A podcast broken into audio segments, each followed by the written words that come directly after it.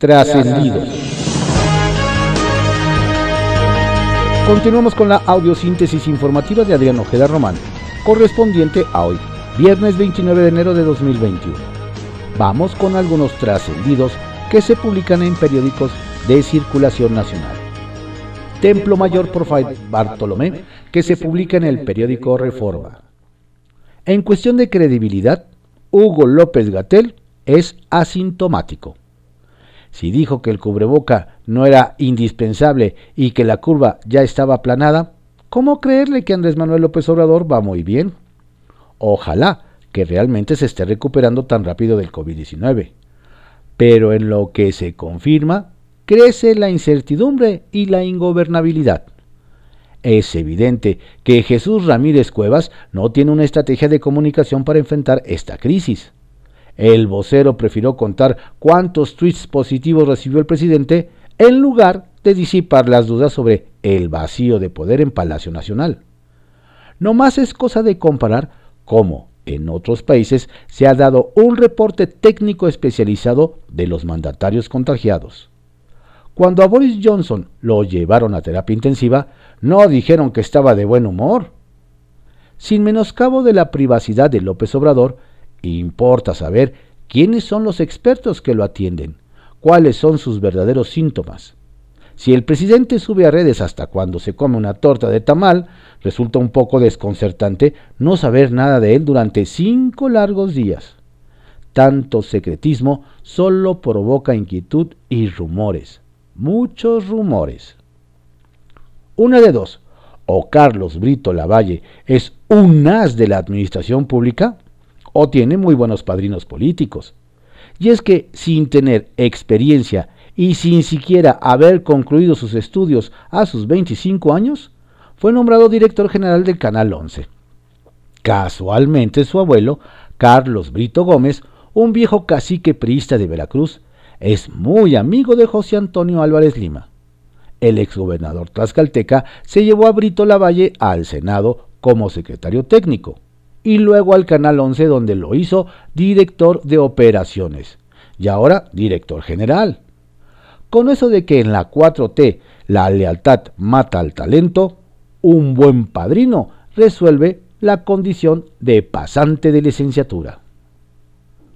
Según Olga Sánchez Cordero, este es el gobierno más transparente, ya que en el pasado no había acceso a la información pública gubernamental.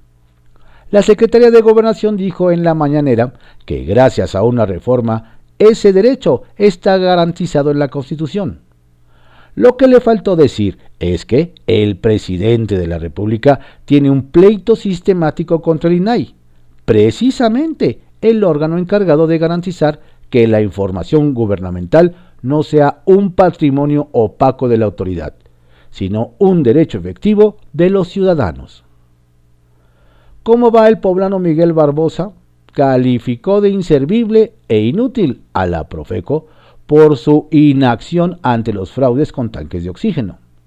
En respuesta, Ricardo Sheffield dijo que no era la primera vez que el gobernador hacía comentarios irracionales. Y no es que ninguno de los dos morenistas mienta, pero qué feo se llevan. Circuito Interior, que se publica en el periódico Reforma. ¿Alguien sabe dónde se puede comprar recipientes de plástico? Quien lo tenga claro, que no se guarde la información, pues al ver la suerte de Mauricio Toledo y de la mujer que falseó su testimonio para ayudarlo, dicen que más de uno querrá poner sus barbas a remojar. Verónica se inventó una novela en 2016 para intentar incriminar por robo al ex asambleísta Alejandro Robles, rival del exdelegado coyoacanense. Pues ya fue detenida y habrá que ver cuántos más de la entonces Procuraduría le siguen. Cosa de recordar que todavía en 2018, cuando Toledo ya estaba en decadencia en los escalafones más altos de la dependencia, fueron capaces de inventar documentos oficiales con tal de protegerlo. Aunque ni los gobernadores lo han conseguido, el alcalde Víctor Hugo Romo asegura que está en pláticas para conseguir vacunas para Miguel Hidalgo. Si está pecando de optimista, allá él. Pero quien sí se está excediendo en oportunismo es su rival Mauricio Tabe, pues ya lo retó a que renuncie a reelegirse si en abril no consigue las dosis. Como dicen por ahí, ¿qué es esto? ¿Un reality? Bajo reserva, que se publica en el periódico El Universal. El médico que le desea el mal al presidente. Ayer le comentamos el caso de la cónsul de México en Estambul, Isabel Arvide, quien aprovechó sus redes sociales para descalificar a la secretaria de Gobernación Olga Sánchez Cordero y de paso cafetear al presidente Andrés Manuel López Obrador. Pero lo dicho por la diplomática se queda corto ante los comentarios también en redes sociales del doctor Diego Araiza Garay Gordovil, médico del Instituto Nacional de Cardiología e integrante de la mesa directiva de la Sociedad Mexicana de Cardiología quien sugirió recetar fármacos al presidente López Obrador para ocasionarle una insuficiencia renal aguda o una trombosis venenosa y librarnos algunos años de las mañaneras. ¿Se imagina si por mala suerte usted llega a caer en manos del médico Araiza Garay Gordovil y por mala suerte no coincide con su ideología política o con su manera de ver la vida? Más allá de la libertad de expresión de la que goza el doctor Araiza, habría que preguntarse si este comportamiento es ético en un médico y si es seguro que siga trabajando en un instituto tan justamente renombrado. No llevaré otro objeto que el bien de los enfermos. Me liberaré de cometer voluntariamente faltas injuriosas o acciones corruptas, dice el juramento hipocrático al que Parece está faltando el médico Araiza. Pide la 4T el Nobel para médicos cubanos. Un buen número de senadores y diputados de Morena, encabezados por Ricardo Monreal, firmaron una carta que intelectuales enviaron al Comité Noruego del Premio Nobel de la Paz. En la misiva, los firmantes sugieren al comité que se otorgue el Premio Nobel de la Paz a, los, a las brigadas de médicos cubanos que durante la actual pandemia del COVID-19 han viajado a algunas naciones para apoyar a las autoridades de salud. En el caso de México explican que han sido un buen número de doctores y doctoras que provenientes de la isla han llegado en distintos grupos y momentos para apoyar en entidades como Veracruz y la Ciudad de México. ¿Y los médicos mexicanos que se la juegan todos los días frente al COVID? Madero no va por la bancada del PAN. Gustavo Madero anunció a la comisión permanente su regreso a su escaño como senador de la República luego de perder la candidatura panista a la gobernatura de Chihuahua. Nos dicen que en la bancada panista del Senado no hay división, pues Madero no buscará la coordinación parlamentaria para suceder a Mauricio Curi. Y será el líder nacional Marco Cortés quien determine a su líder en las próximas horas. Suena el nombre de Yulén Rementería para encabezar la bancada blanqueazul en el Senado. ¿Cómo cree usted que don Gustavo iba a regresar vencido de Chihuahua para tomar el liderazgo de su fracción? Eso de que la estaba peleando son puras noticias falsas, nos dicen. Y seguro ha de ser cierto. Al cabo, Madero ni quería. Kiosco, que se publica en el periódico El Universal. Han dice que mujeres ya no quieren chambear. Aún no se registran los candidatos a la gobernatura por Baja California, nos platican, y los suspirantes ya están dando de qué hablar. Por ejemplo, basta Jorge Hangrong, quien en pleno anuncio de su aspiración, no del PRI, sino por el PES, se aventuró a decir sobre las mujeres que creo que ahora como que se les ha bajado un poquito la inteligencia. Antes eran más abusadas agarraban al que las mantenía y échale a chambear, y yo aquí. Ahora no, ahora ya quieren chambear ellas. Pero eso no fue todo, nos indican, pues pronto el gobernador morenista Jaime Bonilla se apuntó para llamarlo misógino y machista. Así es el calibre de la política en la frontera y de esa forma comienza la época electoral en busca de llegar al gobierno del Estado. Y los que insultan sin sentido. Dicen que nadie aprende en cabeza ajena, pero hay algunos quien, que ni en la propia, como Joaquín Muñoz Mendoza, quien en 2015 fue candidato a la alcaldía de San Luis Potosí por Morena, y recientemente publicó en sus redes sociales un mensaje insultando a una de las precandidatas del partido Guinda a la gobernatura del estado, por lo que de inmediato el rechazo a su comentario no se hizo esperar, pues no lo detuvo ni el hecho de que la capital de San Luis Potosí, se ubicó entre los 10 municipios del país con más feminicidios en 2020. ¿Será que en estas elecciones don Joaquín terminará registrado por el INE, pero como el primer potosino en el registro de personas sancionadas por violencia política de género? Tensiones como agua hirviendo. Nos cuentan desde Guerrero que la confrontación entre el virtual candidato de Morena a la gobernatura, el senador con licencia Félix Salgado Macedonio, y el ex superdelegado Pablo Amílcar Sandoval, no termina, pues hace unos días libraron otra batalla, ahora por el control del Congreso local, donde Morena es mayoría.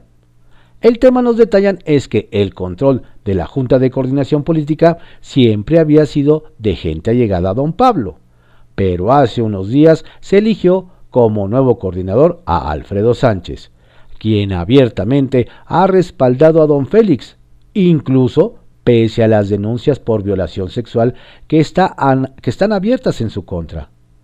Y la mata da para más, nos dicen, pues el exdelegado mantiene impugnada la encuesta con la que se designó a Salgado como candidato.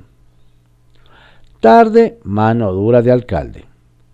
Nos narran que en Baja California Sur, quienes se volvieron a poner estrictas por el alto número de contagios de COVID-19 fueron las autoridades de La Paz, encabezadas por el alcalde Rubén Muñoz de Morena, al restringir horarios de servicio en restaurantes, actividades turísticas y hasta venta de alcohol.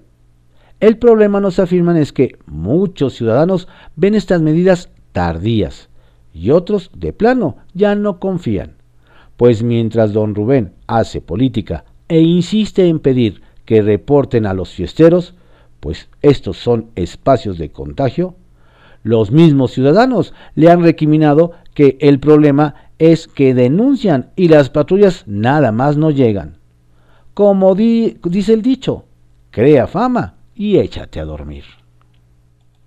El caballito que se publica en el periódico El Universal. El premio de consolación de los alcaldes. El domingo, la jefa de gobierno Claudia Sheinbaum Pardo se reunió con los 10 alcaldes de Morena para fijar el proceso de reelección. Los que asistieron al encuentro nos platican que doña Claudia dio una noticia buena y una mala. La mala es que no está asegurada su reelección y todo dependerá de lo que salga de las encuestas y de la evaluación que se haga de su gestión. Por lo que Armando Quintero de Iztacalco, Néstor Núñez de Cuauhtémoc y Patricia Cebes de Tlalpan fruncieron el ceño. La buena es que tienen la posibilidad de inscribirse para competir por una diputación local, es decir, el premio de consolación, el dulce. La peligrosa lista de presidencia. Hace un par de días, el vocero de la presidencia, Jesús Ramírez, publicó en sus redes sociales la lista de los líderes políticos y mandatarios que habían deseado una pronta recuperación al presidente Andrés Manuel López Obrador tras dar positivo a COVID. Lo que llama la atención es que en esa lista solo aparecen los alcaldes Adrián Rubalcaba de Coajimalpa, Clara Brugada de Iztapalapa y Patricia Ortiz de Magdalena Contreras. ¿Le habrán pasado mal los datos a don Jesús? ¿O los alcaldes morenistas de la capital no tuvieron ese gesto de cortesía y empatía? No vaya a ser que esa lista haya sido rasurada. ¿Hay más camas porque hay más muertos por COVID? Parece que las autoridades capitalinas buscan el lado positivo de las cifras de contagios por coronavirus. Refirieron el jueves que el número de hospitalizados está bajando paulatinamente, aspecto fundamental para definir el color del semáforo epidemiológico. Sin embargo, se les olvida que en los últimos días se han roto los récords diarios de muertes. Tal vez la secretaria de Salud, Oliva López Arellano, debería explicar si hay más camas porque más gente muere y se abren esos espacios, lo que realmente sería muy grave, nos alertan. Panistas levantan las manos por, por Naucalpan. Ahora que los panistas definieron que no habrá coalición para competir por Naucalpan, nos comentan que varios levantaron la mano. Una de ellas es Angélica Mora Marín, quien gobernó de 2003 a 2006. También lo hizo el diputado federal Iván Rodríguez Rivera, quien trae la bandera de combatir los feminicidios en el municipio. Esto apenas empieza y ya veremos cuántos más querrán derrotar en las urnas a su excompañera Patricia Durán Reveles, quien gobierna Naucalpan por Morena y todo apunta a que busca la reelección. Confidencial, que se publica en el periódico El Financiero. Plenaria electoral. No cabe duda que los dos principales problemas que enfrenta el país son la pandemia y la crisis económica. Por ello, en la plenaria del grupo parlamentario del PRI en el Senado, que lidera Miguel Ángel Osorio Chong, participarán José Ángel Córdoba Villalobos, exsecretario de Salud, así como Valeria Moy, directora general del IMCO. No obstante, llama la atención que también participarán Ulises Beltrán, presidente de la encuestadora BGC Ulises Beltrán y Asociados, y el consejero del INE Ciro Murayama.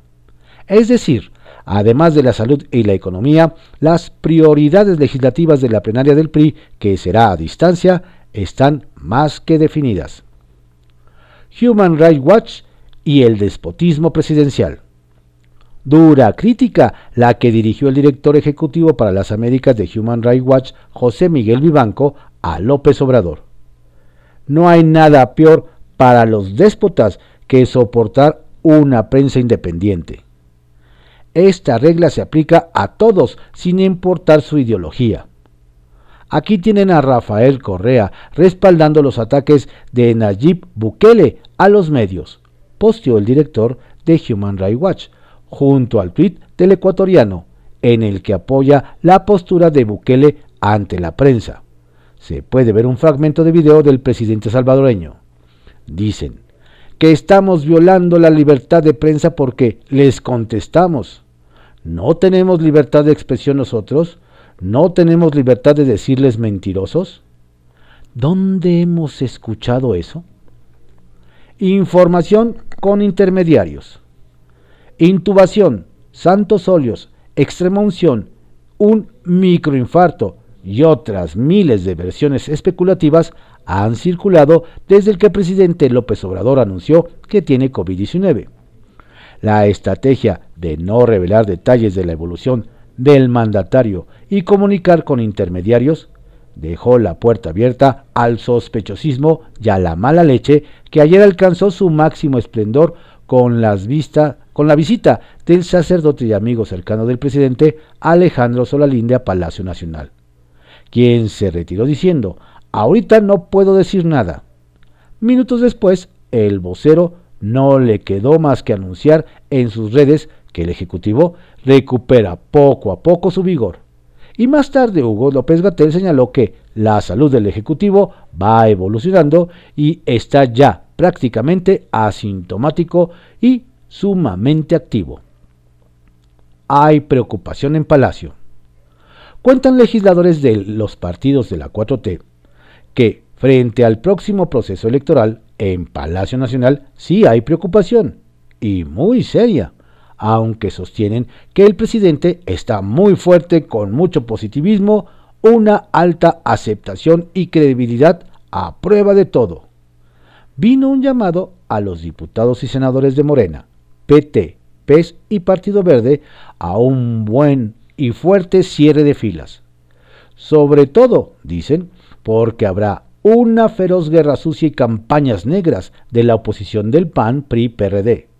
De hecho, estiman que ya inició desde ahora con las malas versiones de mala fe sobre la salud del presidente. COVID y pelota caliente.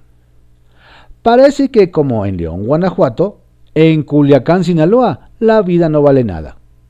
El juego final entre tomateros de Culiacán y naranjeros de Hermosillo bien vale la pena para arriesgarse a un contagio de COVID.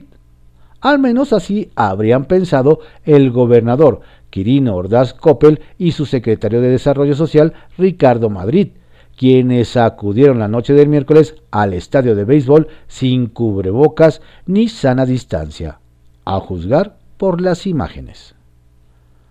Las escaleras de Laida.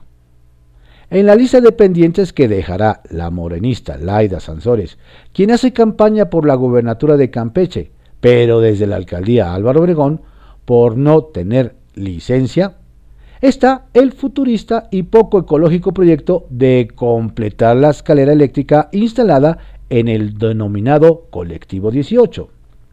La escalera, inaugurada a medias, mide 58 metros en tres tramos, siendo el equivalente a subir un edificio de 7 niveles y opera con un motor de diésel que ocuparía 792 litros diarios para funcionar apenas 9 horas al día. Trascendió, que se publica en el periódico Milenio. Trascendió que hoy el fiscal Alejandro Gertz Manero dialogará de manera virtual y privada con los senadores del PAN como parte de su reunión plenaria en la que le solicitarán información sobre el caso de Salvador Cienfuegos y también el estado de la investigación a los exlegisladores de ese partido, acusados de recibir sobornos de Emilio Lozoya para aprobar la reforma energética el sexenio pasado. Trascendió que el gobierno federal considera que la unidad de inteligencia financiera de Santiago Nieto fue clave para que México mejorará su posición en el más reciente índice de percepción de la corrupción de Transparencia Internacional y Transparencia Mexicana de 2020, colocándose en el lugar 124 entre las naciones que combaten esta problemática, cuando al final del sexenio de Enrique Peña Nieto estábamos clasificados en el 138. Trascendió que, en medio de la polémica por los 19 cuerpos calcinados en Tamaulipas, la asistente especial de Joe Biden y coordinadora de la frontera, Roberta Jacobson, va a sostener una llamada con reporteros este viernes en la que se prevé que dé pormenores de la pausa a la construcción del muro y la nueva estrategia de Estados Unidos contra el narco. Trascendió que más tardó Mauricio Tabe, coordinador de la bancada panista en el Congreso Capitalino, en retar por redes sociales a Víctor Hugo Romo, alcalde de Miguel Hidalgo, a conseguir vacunas contra el COVID o renunciar a la reelección? Que los tuiteros en reprocharle la politización del tema y recordarle que hasta hace hasta uno de los suyos, Federico Dorín, saludó las intenciones del morenista de adquirir los biológicos. Tema, por cierto, imposible por ahora, incluso para gobiernos estatales y empresas privadas.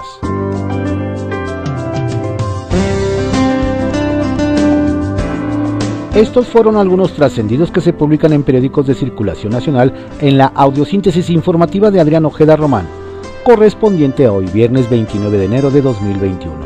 Tenga usted un excelente día, un estupendo fin de semana, por favor, cuídese mucho no baje la guardia.